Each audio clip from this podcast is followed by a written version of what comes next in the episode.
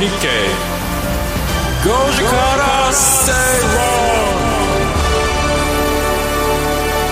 こんにちは松園克樹です。こんにちはアシスタントの八木ひとみです。そして火曜日のパートナーはキャインの天野博之さんです。キャイン天野博之です。お願いします。よろしくお願いしますえー、うん、松野さん先週お休みだったんですけれども、はい、今日復帰ということで、はい、いえいえいえ、うん、今日もあの差し入れたくさん持って来ていただきました。ありがとうございます、うん、やっぱりね株が上がってるといいですね。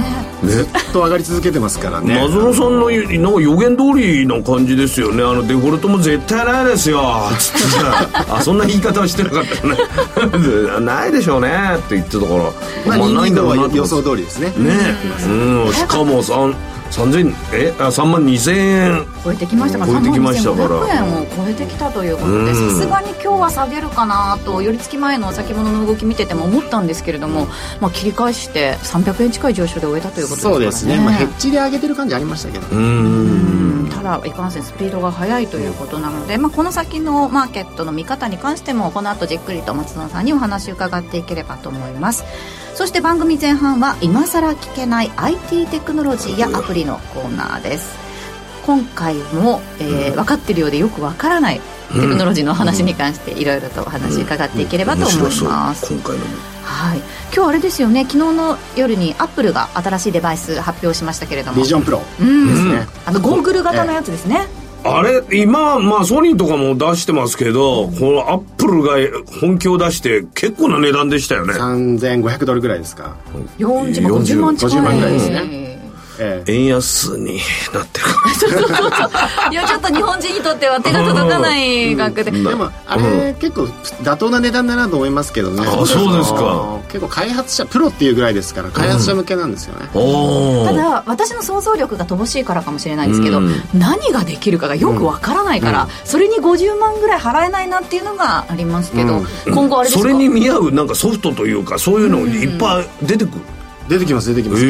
ー、これミックスドリアリティ MR の世界なんですよ。怖いな。MR はもう10年以上前からあるので、うん、ようやくアップルが出したかっていうようやく感はありますよね。あそうなんですね。でもエンタメの方にですよね。それこそ携帯電話の代わりになるとかそういう使い方ではない、うん、まあ、それはちょっと違うんですけど、まあ、常時自分がいる例えば家の中だとか新幹線だとか飛行機の中自分が座っている座席の中で巨大なディスプレイ空間の中でいよいよじゃあこのスマホのちっこ画面の時代が。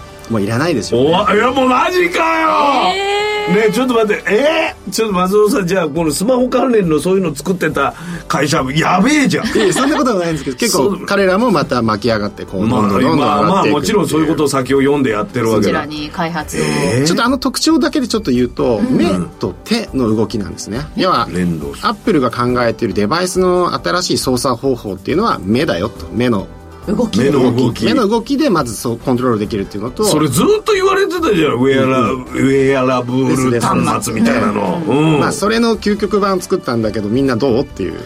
それはもういよいよこういうでも装着型ですか？でっかいの。そうです。大きいのがじゃあもうそれをやって、店歩いてると店の情報出てきたりとかそういうパターンのやつ？まあでも店外は外はあんまり使わないから。外は使わない。家の中家の中です。大体ホーム家の中になんでこれつけて何すんの？どっか行っちゃうみたいなこと？いや仕事もできますし例えば、うん、あのトリあのトレーダーの方々とか複数のモニターとかいっぱい並べてると思うんですけど、えー、もう無限に並べられますよね。100枚並べてみようとか。うわ。その桐谷さんに教えてあげたいわ。さっきね我々、うん、あの特番桐谷さん。株主優待のあるね、あの戦車あの調べてるらしいんで。ああ桐谷さんなんかあれでしたね、うん、あのミニストップのソフトクリーム食べてるのがツイッターでなんか 6月末に優待券切れるものが多かったりするらしいのでそれで消化するのが一生懸命だっていう話されてましたけど。いやでもそれが結構じゃあ、アップルが本気になって出したから結構主流になっていくようなパターンもあるんですか、ゲームとかにもできるし、えそうです。ゲームもできますし。ねそれこそ移動時間に例えばその新幹線座って今日はちょっとゆっくり休みたいから、周りを森の景色にしようとか全然できますよ。やばいよ。だからモニターっていう感じじゃないんだね。もう没入しちゃうんだよね。没入です没入です。だからあの映画館のスクリーンが目の前にあるようじゃないないんですね。もう入っちゃう今度 AirPods Pro とかを耳に装着して、うん、もう完全にノイズキャンセリングしてその世界観って没入できるじゃないですか、うん、だから飛行機とか最高だと思います何それもうそれで大自然の中にいて名古屋に着いて名古屋に降りるっていうわけは。現現実に入る。何それ。さー。っきまで俺ヨーロッパで行ったいたんんだけど。どみたいな。そうですね。いやいやいやこの辺りもねちょっと私の想像力ではなかないやかこれはすごいことになっちゃうよ、なので今日ツイッターの「い。いね」ボタンを何かしら押すとちょっとアップルのようなエフェクトでピューって一瞬出てたんです。今日もう切れたのかな？えあそういうんでツイッターで宣伝も兼ねてるってことですか？なんかちょっと今日エフェクトボタンボタンが「いいね」のエフェクトボタン違ったんですよ。へえそんなやり方もそういうするんだ小技も出てってくるとですね、いやいや話はつきませんけれどもまたねこの辺りに関しては。そうですよね。買うの？松園さん買ったら貸してください。すぐし死去死去されるの？松園いやさんの。いやいやいやいや支給されないです。自分で買わなきゃいけないです。自分で買わなきゃいけ自分ないで買いますよ。どうですか？だって体験してもらうみたいなことありでそうよくそういうのあの頻繁に買ってるので買います買います。あ本当ですか？買わないとこの体験できないああそうかそうですよね。文句も言えないしね。文句も言えないです。次の未来がわからな分かんないいってことですね。いや素晴らしいな貸したら貸してください。はい。買わないで さて番組では今日も皆さんからのメッセージ募集しています。えーあえハッシュタグ アルファベットのご時世でつぶやいてください。今日も盛りだくさんの内容でお届けしていきます。それでは進めてまいりましょう。この番組はココザスの提供でお送りします。Radio Nikkei 5時から正論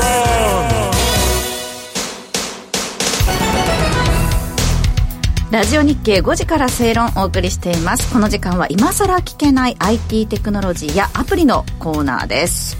はい。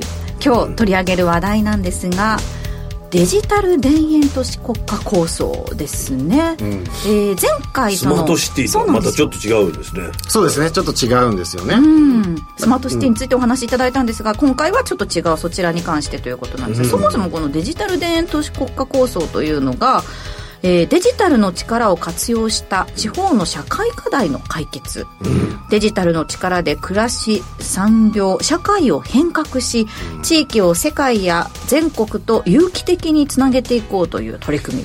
確かにあのデジタルってやっぱり最先端のイメージがあって、最先端の街でしか機能しないみたいなどうもあのそういうのに疎い人を置いてきそうな雰囲気あるんだけどそうじゃなくて田舎というか地方のそういったところで活躍させるってことですかデジタルそうですそうです。そのうん田園都市っていうぐらいなので、うん。田園都市田園のある風景。だけれども、そこにはハイテクノロジーの世界観っていうのも持っているっていう。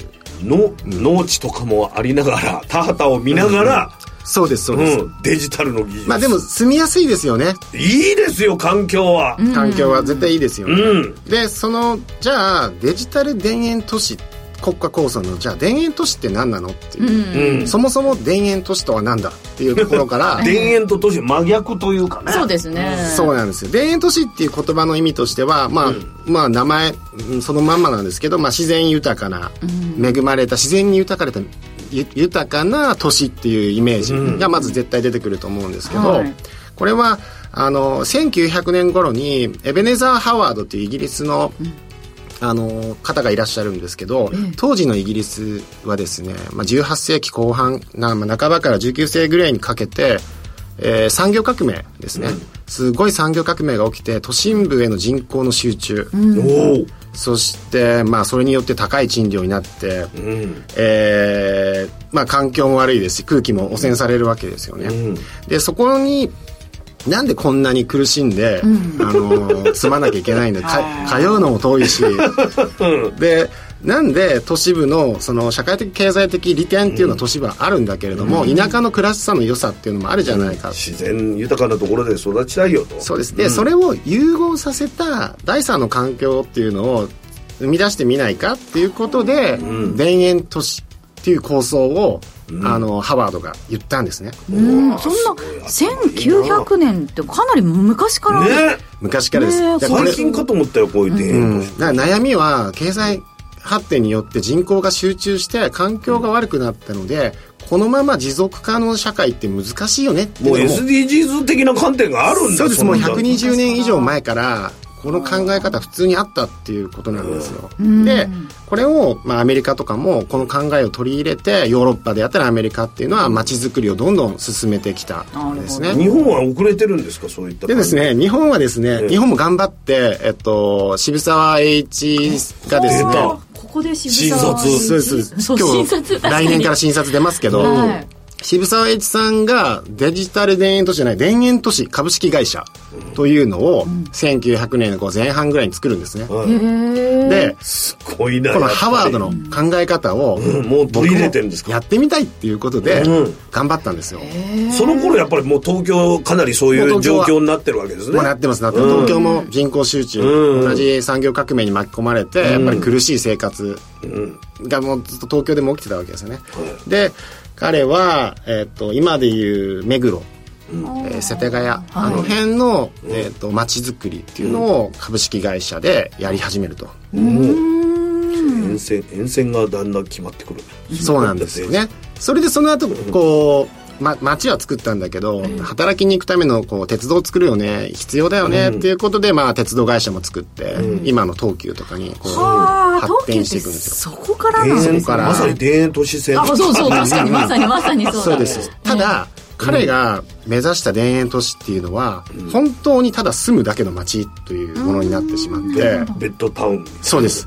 結局日本ではベッドタウンって言われているものが都心部の周りに住宅地ができて、で電車で通うっていう、あの何も変わってないじゃない辛さは変わらないじゃないかとそうですそうです。そういうふうになっちゃったんですよね、外国はうまいこと働く場所とかその子供が育てるような環境もつその町その町に作ってったんですそうですそうです。外国のもうカリフォルニアとかサンゾネ、サンサンノゼか、あのーあれのハイテクの街うんがありますけど、うん。まあ、西海岸あたりとか、でヨーロッパだとこの前お話ししたバルセロナの、えースーパーシティであるそう分分散できたわけですよね。そうですそうです。もともとそういう考えでいきたいっていうのが彼らの発想ですよね。すごい。あそうか。でまあそれが基本的にあったんですよ、じゃあ日本でえっとその田園都市って今までにないのって言われると、実はちゃんと存在してまして、えっとこれが1950年ぐらいから計画があってもう本当に今最先端のテクノロジーが集合している筑波の研うわ。え研究学園都市ありますね。学園都市。うん。はいはい。ここが、えーっと計画人口で35万人。でもう有名じゃないですか。皆さんご存知の、だからあそこには、えーまあその結構国の中枢機関であるテクノロジーの企業であったり、JAXA であったり、そっかそっか。えー研究員があそこは1万人以上住んでるんじゃないですかね。はあそれは国国というかまあその偉いさんたちがいろいろこういう街にしていこうっていうようなそうです。構想をそうです。このやっぱりハワードの構想っていうのは、みんな持ってるわけです。ハワードの街づくりっていうのはみんな誰もが持っててそういう都市を目指したいよね、う。ん。これその人口もどれぐらいにするっていう人数が決まってるんですか？大体決め計画上みんな作る街を作る時には大体人口これぐらいの街じゃないとスペース上苦しいよねっていうのを想像しますね。これでもこうやって分散でうまく街が作られてったらそれこそ少子化とかそういうことを求めらまあ住みやすい街っていうのが作れますよ、うただもう一回今度デジタルの話に戻りますけど、はいはい。じゃあ筑波の研究学園都市は1950年ぐらいから考えられて、うん。ようやくなんですよ。現実ものすごい長い期間を経て、うん。じゃあ多摩ニュータウンもあの大体そあので一応田園都市なんですけど、うん。ものすごい期間をかけて。かけて。それって大変じゃないですこれからやるのってまたそうですね。やるぞってなったら、じゃあ100 80年ぐらい待たなきゃ出来上がらないわけです。そこには住めない人が ね。そうですそうです。計画しないといけない。まあ近くのそのあの都市を、あの都市部をもう一回田園都市にしようと思ってもできないんですよ、でそのじゃあできる手段として何がある？デジタルがそこで出てくるわけか。そうですそうです。デジタルと田園都市がくっついた？そうです、うん。田園都市って素晴らしいよねっていうのが発想があって、でも作りたいけどできないよね、じゃあデジタルを利用すれば何かできるんじゃないのって。デジタルで田園都市ってできるんじゃないっていうのがはい。田園都市国家構想の基本であると僕は思ってるんですよ。あの特に内閣府からそういうことはっきり言ってないので、ただそもそも田園都市ってそういう解釈なので、多分こうだろうなとは思いますね。具体的にはそうどどういうかん、なんかサービスとしてはどういうことが思い、えっと、まず、えっと、田園都市っていうの彼らが考えてる田園都市っていうのは生まれてから死ぬまでデジタルの力でどこにいても時空を超えてハイレベルのサービスを受けれるっていう状況にしようっていうのことなんですよ。うん。まあ、生まれてから死ぬまでです、例えば死ぬってなると、まあ、あの当然、あの仮想であったりいろいろあるじゃないですか。で、結構あの死亡の手続きって大変だと思う。ので、それもまあ簡単にできるようにしましょうねってことです。生まれてからも手続きも一瞬でできるようにしようねってマイナンバーカードじゃあすぐ発行して、だどこに住んでも同じぐらいのサービスが平均的に受けられるような街にデジタルの力で変えていこうってこと？そうです。あのやっぱり生活のサイクルの中でいろんなビッグイベントってあると思うんですけども、あの例えば教育を受けたい、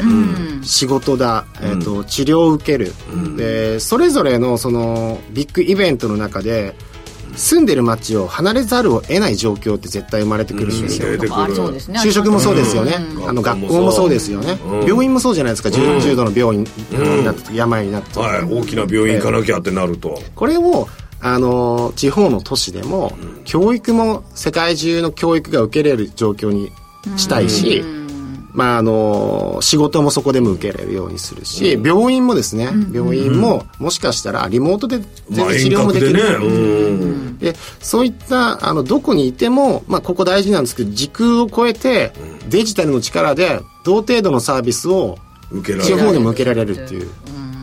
でもそれはなんかいろいろな一つ一つのそのまあ技術として進歩していってるので、近い未来そういうふうになりそうだなって思うことはあるんですけどただその技術的にはそれができたとしてもちょっといろいろやっぱり制約ありそうな気がするんですがまず何が必要ですか？えっとですね、これ根本的にこういった発想、イノベーションが生まれないのって、国のデータ、オープン化されてないデータっていうものがたくさんあるんですよ。で、あと国の、まあ、各市役所であったり、まあ、都庁でも何でも、大体その国の中枢機関で持ってるものって、情報のインターフェースが規格化されてないんですね。なので、まあ、経験されたかどうかわからないかもしれませんが、ある区役所ではこういう申請方法だけど、別の区役所だとこういう申請方法だよね。まあ、個性がある。個性があるってあれですけど、まあ、インターフェースが統一されてないんですよ。うーん。これ。じゃあまずそこを統一しようということなんですよ。一つの国なのにそこが統一されてないっていうの。そうです。例えば、州だったらわかるけどな。身近なやつで言うとあれですよ。あの、学校の施設であったり、えっと、河川敷にある野球場であったり、えっと、まあ、公的な機関が所有しているそういう施設って、借りるの結構大変なんですよね。ああこれは区のなんとか区の人しかダメですとか。紙で申し込んで、うデジタルで抽選されて、なぜか、うん。なぜかデジタルで抽選されて、でそういうのも統一化すべきな。そうすると、あ、こういうサービス作れるよねってイマジネーションがどんどん浮かんでくるんですよね。有効に施設も利用できるし。まずはインターフェースを、あの、共通化するっていうところから始めなきゃいけないですねなる。ほどそこにちょっとでもねいろいろ突破しなきゃいけない壁がたくさんありそうなので。そうありますいうので、ねまあ飯ご飯を食べてる方もいらっしゃるでしょうしね。いらっしゃいますよね。間を取る人もいるでしょうしね。いらっしゃいます。でもそこをなんとかその、まあ、政府主導でやっていこうっていうのがデジタル田園園都市国都市構想家。ええですね。このままだと、まあ結構生きているのが辛いよねっていう。なるほど今日はデジタル田園都市国家構想に関してお話しいただきました。この後はグローバルマーケットトピックのコーナーです。Radio Nikkei. Goji Kara Stay Wrong. 人生100年時代あなたはどんな人生を描きますか？お金に困らない人生にしたい。やりがいのある仕事に就きたいお気に入りの間取りの家に住みたい。あなたの描く理想の人生をココザスが幅広くサポートします。さまざまな資格を持った専門家がお金仕事住まいについて無料でアドバイス。一緒に豊かでワクワク生きる未来を作りましょう。詳しくは番組ウェブサイト右側のバナーからココザスホームページをチェック。番組アンカー経済ジャーナリストの町田哲です。アシスタントの杉浦舞です。金曜午後4時は1週間の世界と日本のニュースがわかる町田哲の深掘り。気になるニュースをとことん掘っていきます。激動する時代の中で確かな視点を持つためにも町田鉄の深掘りぜひお聞きください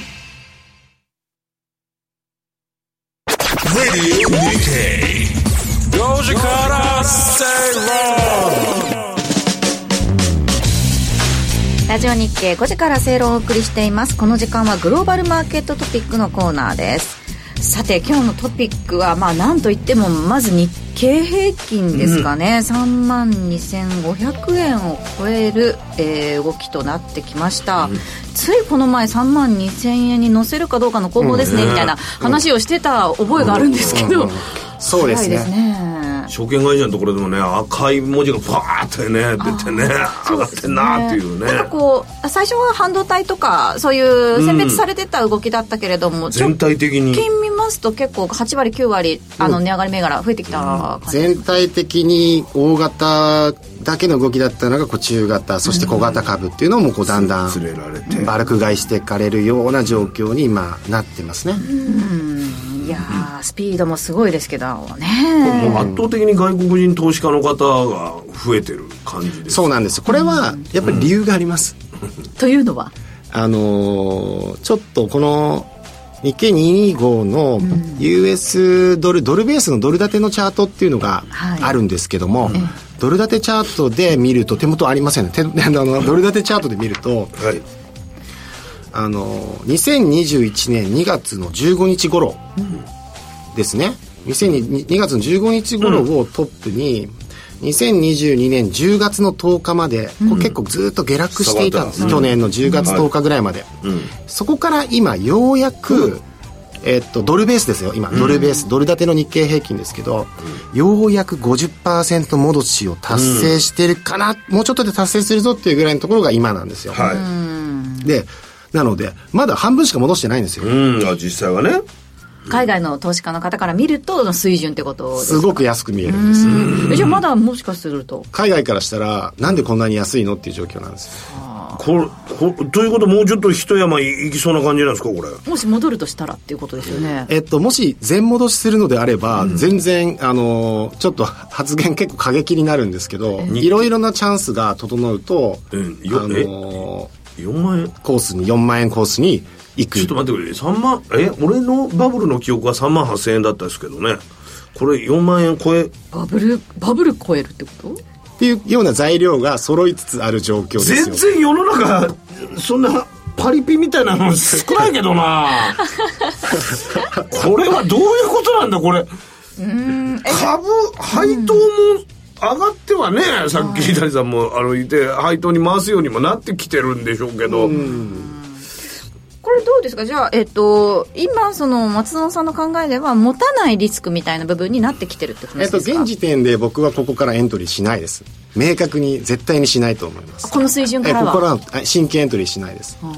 どうするんですか？えっと、押し目を待ちます。あの、うん。やっぱり相場の動きっていうのは N の動き、アルファベットの N の動きを斜めにした感じで動きますので、はい。N 字がつけるまでは、あの、上昇トレンドなら上昇トレンドって分かっているので、ちゃんと N 字のボトムがつけられるところでエントリーするっていう。っていうことをねなるほど、したいですよみんな。今、エントリーしたらちょっと怖いじゃないですか。まあ怖い。怖いですね。怖い。今はまあ いや4万円が仮になんかあると思っても怖い全然まだ入らない方入らないというのは僕ですけどこれ、あのじゃあなんでそもそも日本株が買われるのって言われるともちろん驚異的な円安が続いてて、日経225をドル建てで見ると全然安いっていう状況なんですけど、じゃあ、えっと、これってもうしょうがないんですよ。日本しかないじゃんっていう状況なんですよ、ああ、た単にね。金融緩和とかってことですか？アメリカの経済ってまだ、えっとえっと利利上げの停止状況で、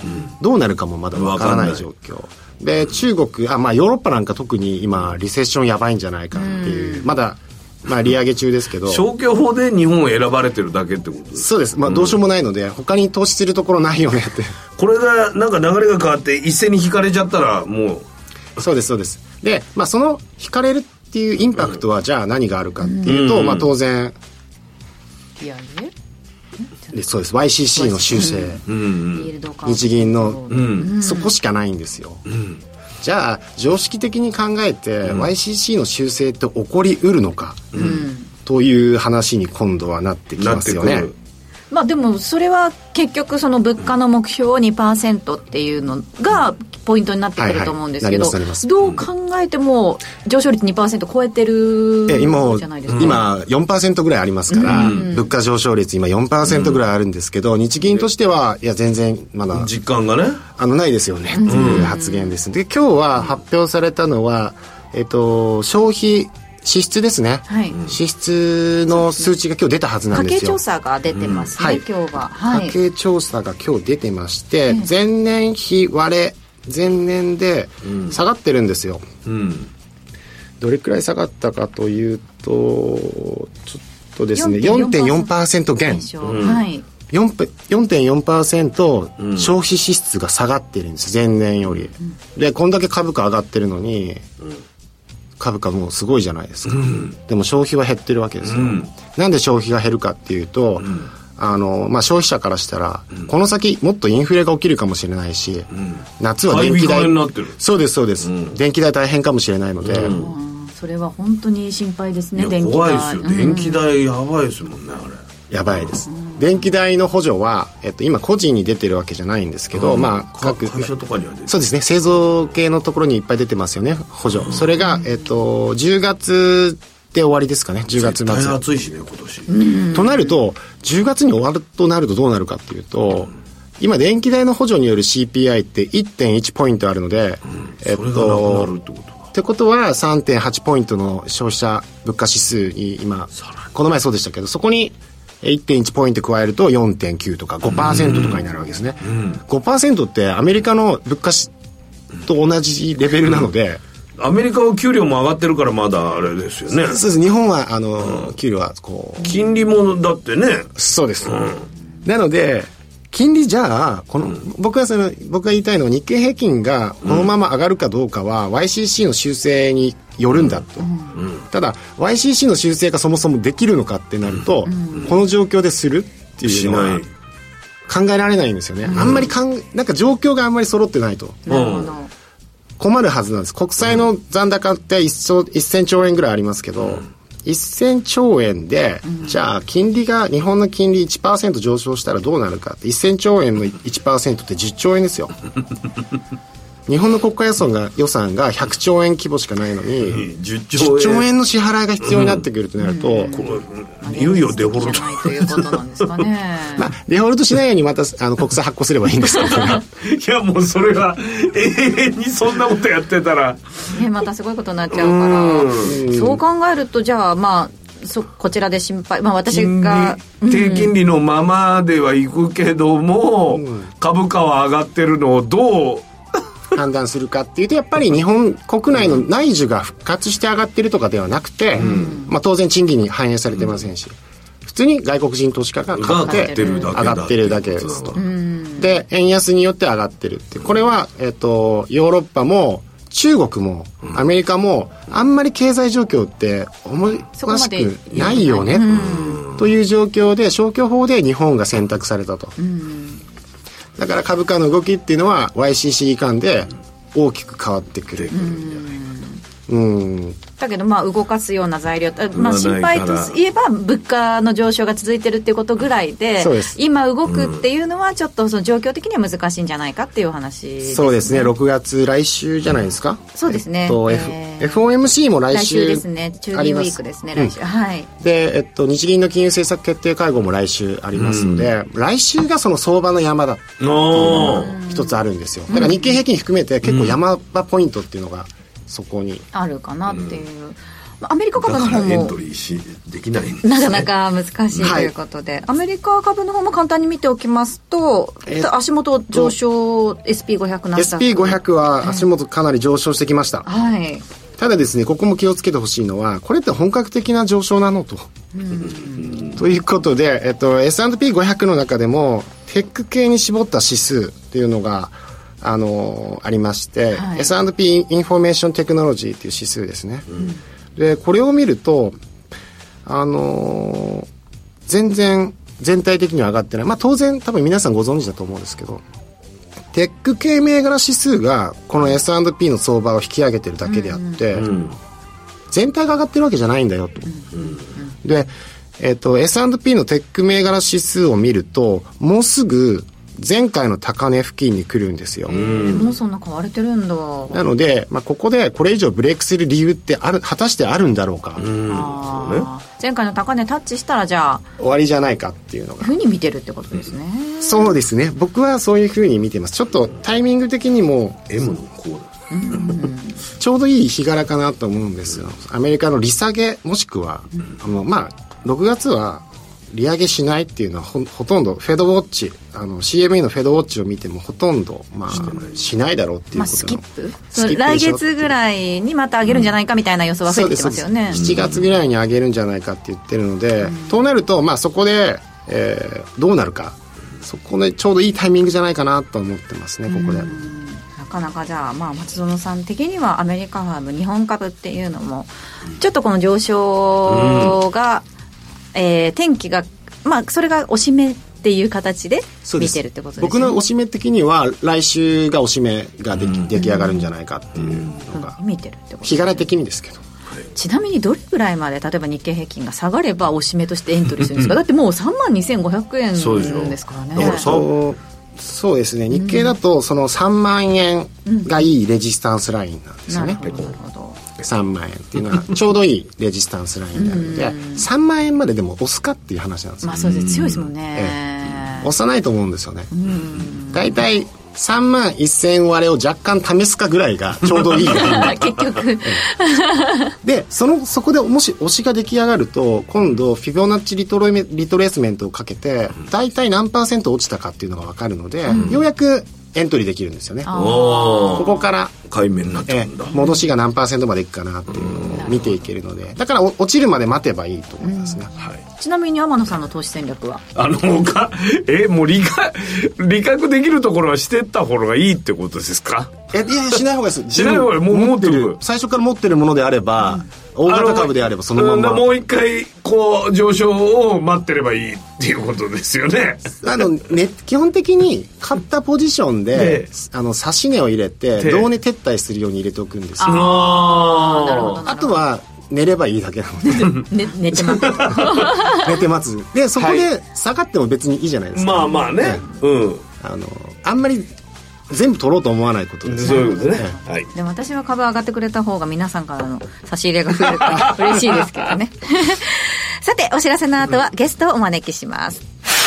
5時から正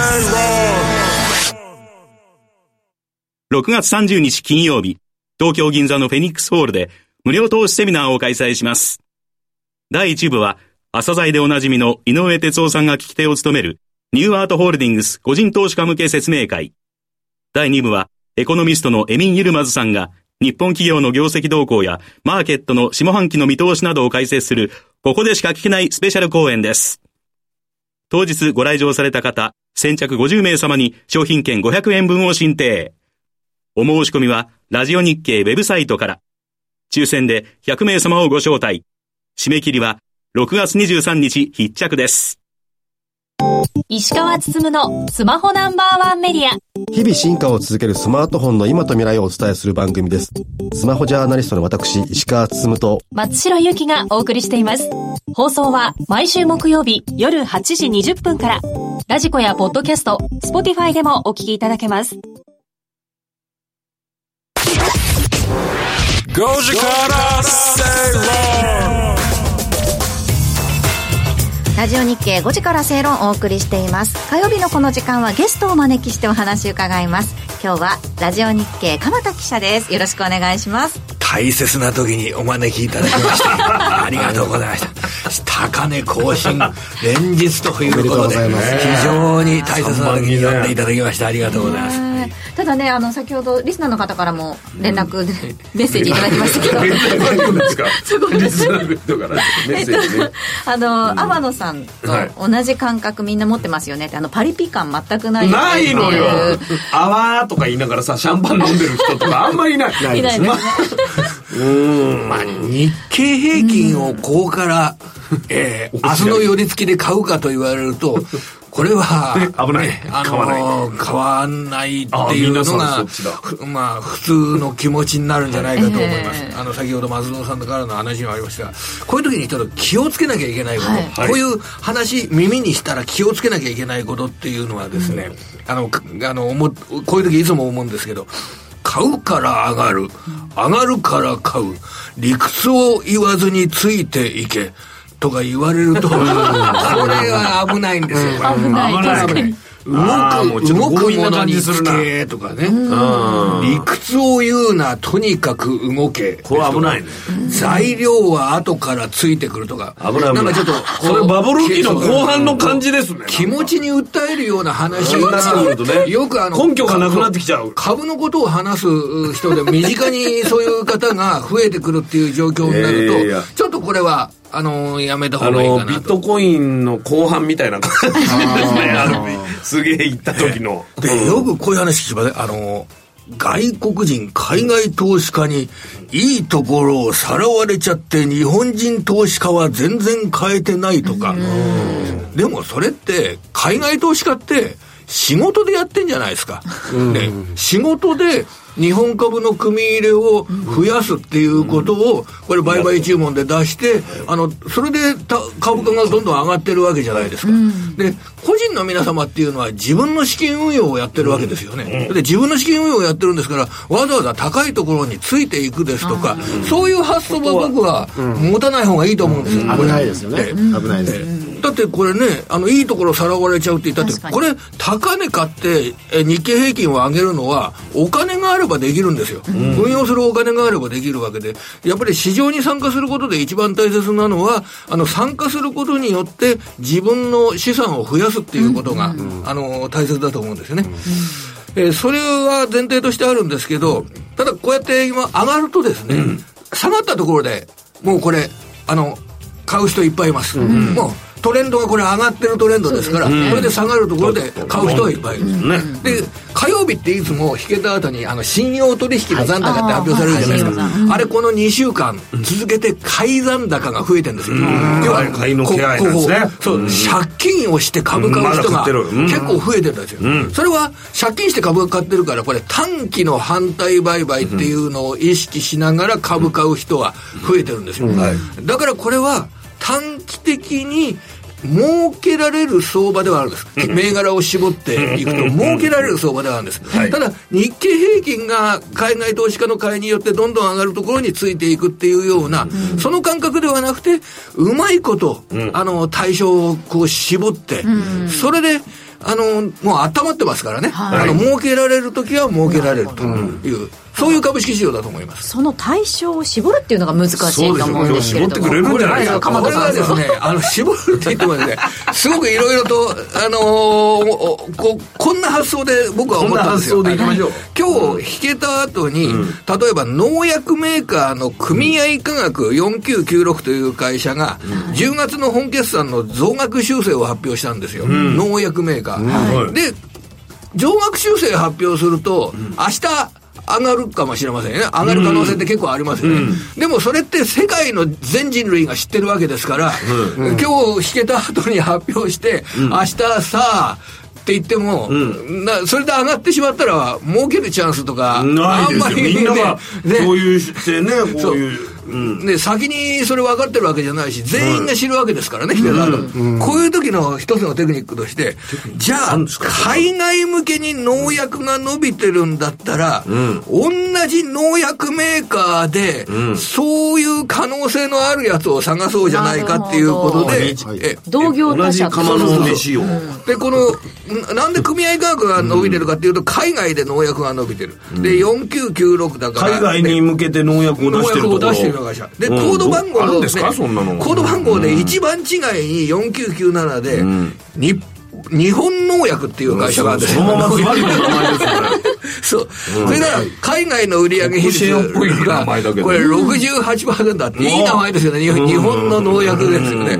だからそうすると、じゃあ、この組合価格がもしも上がったとして、なんか朝から、このね、8%上がるとかそういう時になった時に、その前の段階で、この、コード番号一番違いの会社を行くと、結構うまく、あの、同じ農薬メーカーで、海海外の。つられ買いみたいなのがあるんですか？海外の売り上げが7割ぐらいありますからね。だから海外で、ね、必要とされてんだったらね、伸びるわけですよね。だから食料の値段が上がってるとですね、農家の方々がいっぱい投資するんですよ。それで農薬が伸びるっていう、今状況にあって。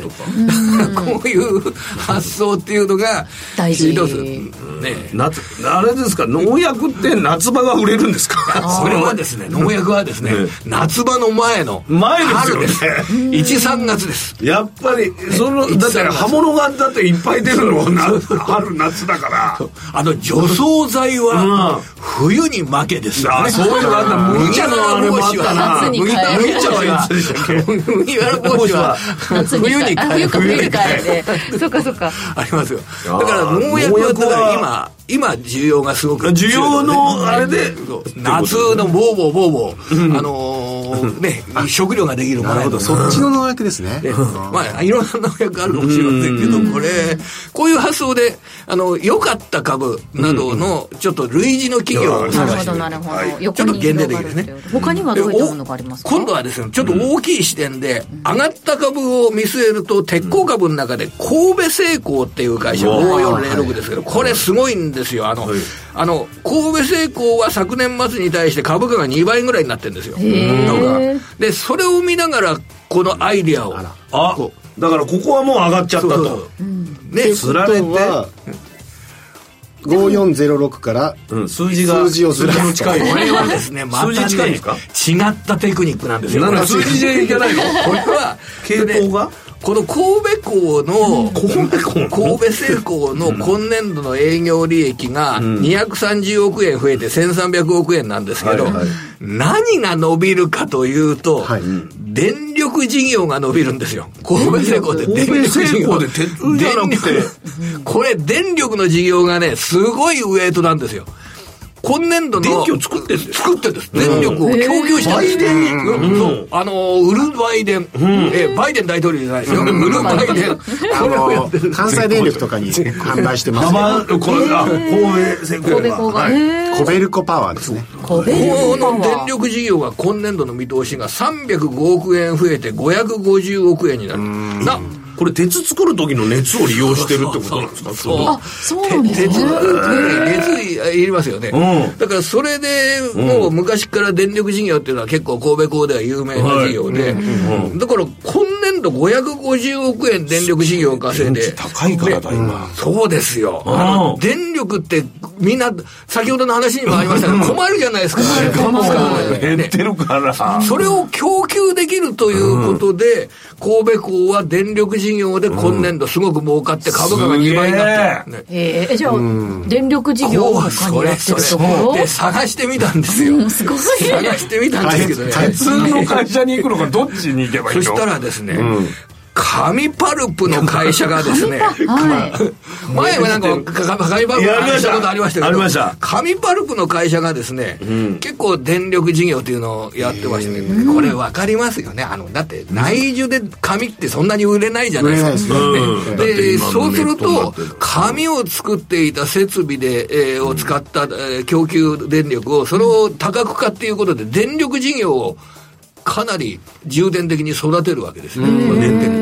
水とか何何を利用してるんですか？あ、これ、あの、様々なもので、ちょっとね、ちょっとごまかしてますけどね。で、やってんですか？やってんのが、これですね、3863の日本製紙という会社は、今年度の営業利益の見通しが240億円なんですけど、エネルギー事業が30億円占めてる。それなりの比率になりますね。なりますね。240分の30で、それからですね、これ地味な名前なんですけど、中越パルプという会社があります。これが3877なんですけど、これは実績のデータで見てみましたら、23年3月期の実績で、営業利益のうち、紙パルプが稼いだ営業利益が13億円なんですけど、発電事業は7億円稼いでるんですよ。もう、名前が変わりそうじゃないですか。中越発電になりそうじゃないこれ。こういう風で、あ、ちょっとこれあんまり発想で動かないかもしれませんけどね。うんまあでも神戸港が電力事業で、うまくいってるん利だったら益が増える。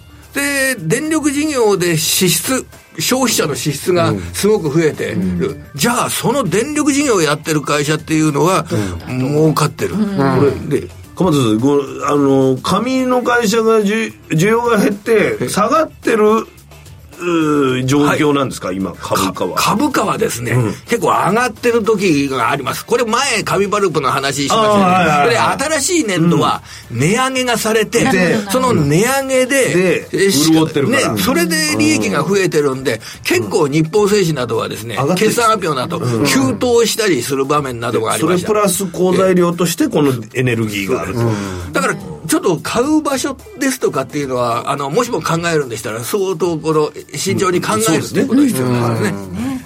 実際に投資をされる際の判断はご自身でしていただきますようお願いいたしますということでここまで本日のゲストはラジオ日経の鎌田記者でしたありがとうございましたありがとうございました。ありがとうございました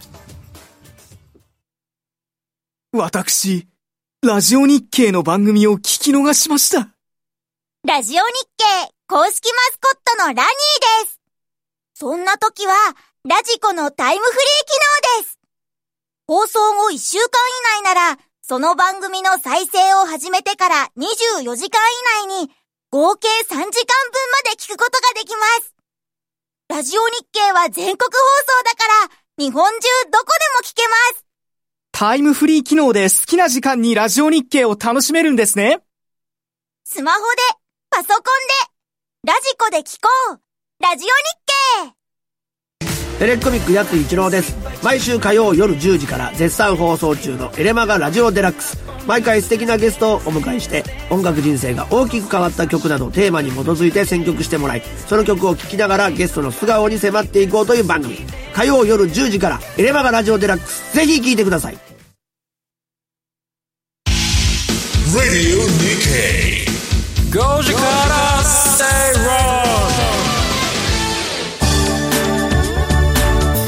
あっという間にエンディングとなってしまいました。今日はいつもとちょっとスタジオが違うのでですね、うん。私の携帯の電波があんまり良くなくて。ツイッターのコメントがさっきからすごい一生懸命更新してるんです。けどリスナーから連絡が来ない。なのであの更新できたところだけちょっと読んでみますと、先ほどのデジタル田園投資構想の,、あの説明に関してですね、土地土地土地ごとの特色がなくなっていく心配はないですか、というふうに、その土地その土地の、まあ、生活様式であったり町の特色っていうのはそのまま生かして、今デジタル持ってる。ええそうです。そのまま生かそうっていうのが構想ですね、ああなるほど。いや本当にそうか今の街プラスデジタルでそうです、えーゆりかごから墓場までえっていう、えそのまま住みながら、ん。都心のこあのいろんなサービス受けれるよっていうのが国家とあの構想ですね。いやなんか政治はこの町でとかなんかいろんなことを分散するのかと思ったらそういうことじゃないのもうそこじゃないですね、ねはいということで今日もいろいろとお話ししてきました、この番組はココザスの提供でお送りしました。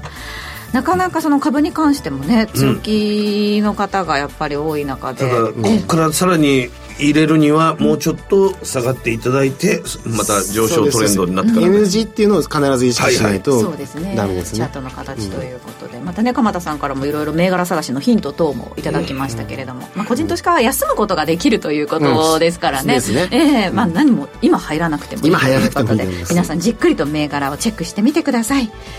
えー、ということでここまでのお相手は松園克樹と天野博之と八木ひとみでした明日も夕方5時にラジオ日経でお会いしましょう。